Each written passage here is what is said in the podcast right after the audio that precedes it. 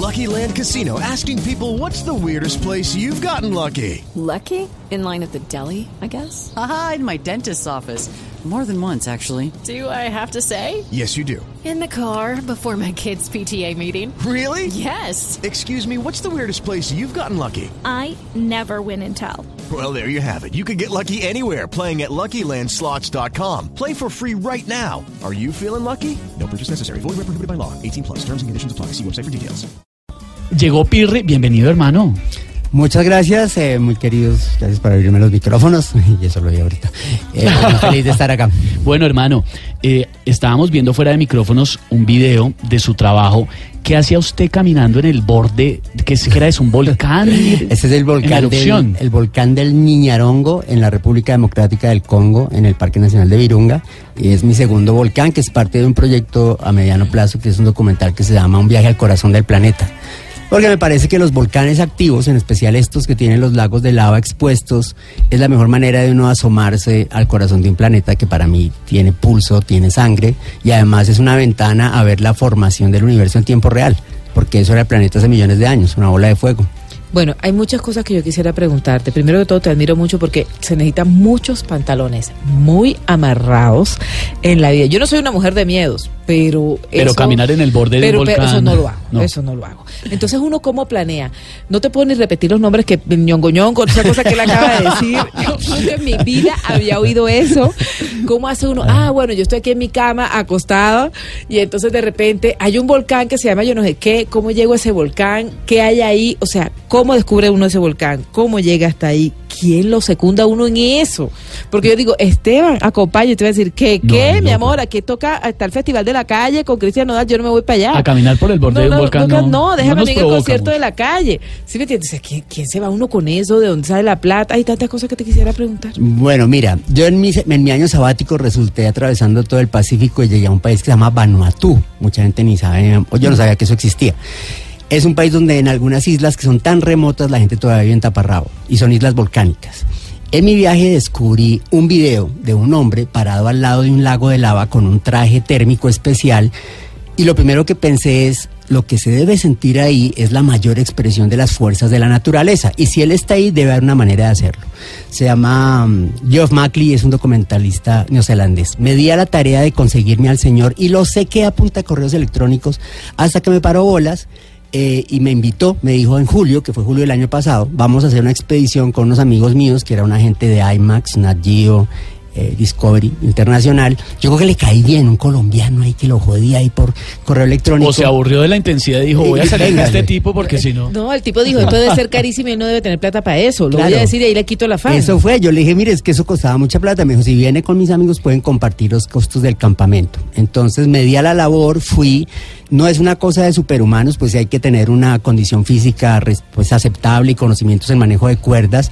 Pero para poderlo hacer entonces fue la ocasión perfecta porque los que nos metíamos allá éramos solo documentalistas y unos nos grabábamos a los otros porque yo con mi plata, mi propio pecunio no tenía para pagar un patrocinio, un productor, un patrocinador, un realizador. Así que me fui solo eh, con una productora amiga mía, sobre todo por la cuestión del idioma, que yo en el inglés me defiendo, pero a veces no tanto, pero así fue que logramos meternos allá. A propósito, en ese volcán solo hemos entrado 14 personas, desde que se hizo su primer descenso.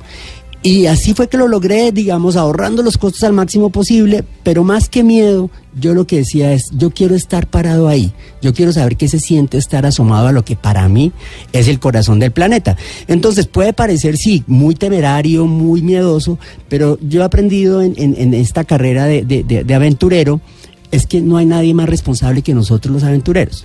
Por ejemplo, un paracaidista, un escalador o un tipo que se mete a centro de un volcán trata de no dejar por fuera ni el más mínimo riesgo. Y a veces me causa curiosidad porque mucha gente dice, uy, usted está loco, no quiere la vida, pero el viernes cogen el carro borrachos. Y eso es mucho más peligroso. Entonces, aunque pareciera muy temerario, yo creo que lo más lindo ahí está es cómo esas imágenes lo llaman a uno a asomarse y reconectarse con el planeta. Y de ahí nace todo un proyecto que tengo con el que quiero llevarle un mensaje a la gente diciéndole, miren, si nos ponemos al lado de los poderes de la naturaleza, no somos nada. ¿Y eso cuándo sale y dónde sale? Bueno, el documental es un proyecto un poquito a largo plazo y parte del documental, porque yo necesito empezar a contar esto antes de que ya no seamos 14 sino 20 los que hemos ido a ese volcán y yo ya dejé de ser el primer Sí, suramericano por que lo menos que hizo. ya que es el primero. Eh, me craneé una, una, una pieza, llamémoslo stand-up comedy, que aquí le dicen a todo lo que pararse a decir cosas es stand-up comedy, eh, um, donde cuento desde cómo empieza una persona que, que era siempre muy chiquito, muy inseguro, eh, que, esa mi- que esa es mi historia, convirtiéndose en esta persona que de alguna manera les muestra a la gente a través de esa obra que si uno persevera y la lucha, al final de pronto los sueños sí son posibles. De pronto no, pero si uno no los intenta, fijo que no son posibles.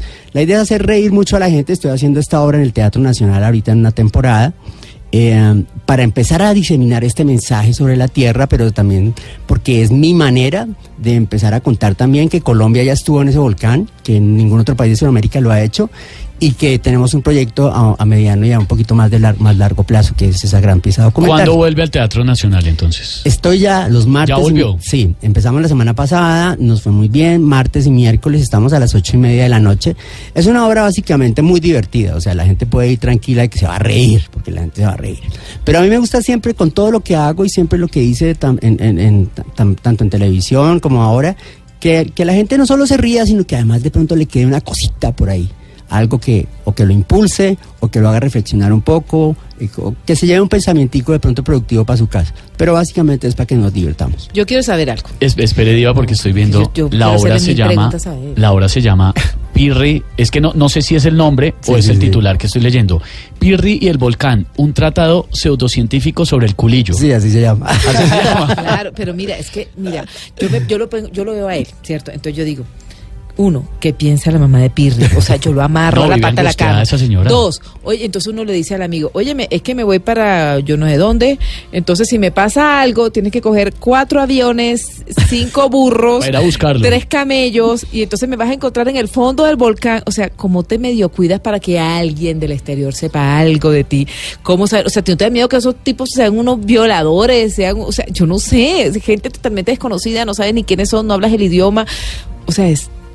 Bueno. Tú dices que eso es responsable, pero no lo veo tan responsable. No, uno sabe que a partir de cierto punto está por su cuenta. Y lo lindo de este viaje, que además yo pongo pedacitos en la obra, es que de verdad di con tribus que hace 30 años eran caníbales. Porque es gente que no había tenido contacto con el hombre blanco. Y es cierto, no es como que el que echan el cuento. Que digan, "Mm, qué rico este tranquilidad que fue hace chiquitico". 30 años, ¿no? Una paz. Muy, muy tranquilo. Ey, pero hace 30 años y si tiene 50, el tipo durante 20 años comió carne. buena. No, pero yo creo que lo ven a uno y dicen, no, esta presa no aguanta. Eso- Dejemos de Está este muy flaco, está muy flaco. Dejemos de este, este rengue que pase ahí. Eh, bueno, como te digo, era parte de un equipo internacional y teníamos comunicación. Hoy en día uno, pues con una antena satelital logra comunicarse en cualquier parte del mundo. Eh, aunque es un es de verdad el ombligo allá de la tierra, pues teníamos algo de comunicaciones y por ejemplo nosotros tuvimos que hacer la logística con una empresa de helicópteros que nos ayudó a llevar todos los todos los materiales para el campamento base. ¿Cuánto costó todo eso? No, es, eh, la expedición completa allá, solo la parte logística de allá costaba 65 mil dólares. Pero pues eso fue algo que yo afortunadamente pude compartir con la gente de IMAX, de Nat Geo y los de Storm Chasers, esos que persiguen tormentas. Luego, en realidad, a mí me tocó poner como 14 mil dólares esa parte. A mí no me preguntes cómo terminé financiando eso, porque yo creo que eso más difícil que meterme en el volcán Es conseguir la fue plata. conseguir la plata. Además, porque el año pasado y este nadie soltaba nada para un patrocinio, porque la incertidumbre electoral, por el mundial, etcétera. Claro. Pero digamos, yo cuando vi esa imagen dije, después me preocuparé por eso. Y ahorita, eh, mm, en este momento que digamos que he alcanzado cierta madurez en mi carrera, lo que me interesa un poco más es esparcir el mensaje. Eh, entonces no estábamos tan perdidos, allá tan locos. Y en cuanto a mi mamá, pues desde que saltó en paracaídas conmigo, yo creo que o a mi mamá se le corrió la teja y está igual que loca que yo, o mi mamá me entendió y de pronto no estamos tan locos. Y lo entiende un poquito. 11.59, Pirri está de vuelta en el Teatro Nacional, martes y miércoles. ¿Cómo es que se llama la obra? Pirri y el volcán, un tratado pseudocientífico sobre el culillo. Lo de pseudocientífico es que como hace rato siempre me decía, es que usted es un pseudo periodista, pues seguramente también soy un un pseudocientífico. Y lo del culillo es porque la, presi- la peor expresión del, del miedo, el pánico, yo la traduzco como fisiológicamente es una contracción violenta del esfínter anal. No le entra usted una aguja, que es cuando le decían en el colegio, ah, le da culillo, le da culillo. Ese es el Se le hace así. Sí, exactamente. Y le apretaban los deditos. Exactamente así. Pirri, hermano, lo queremos mucho y lo admiramos. No, muchísimas gracias de verdad por darme estos minutos. Los espero allá y a la gente martes y miércoles en el Teatro Nacional Fanny Mickey de las 71 a las 8 y media de la noche. Claro que sí. 12 en punto. Ya llega Meridiano Blue.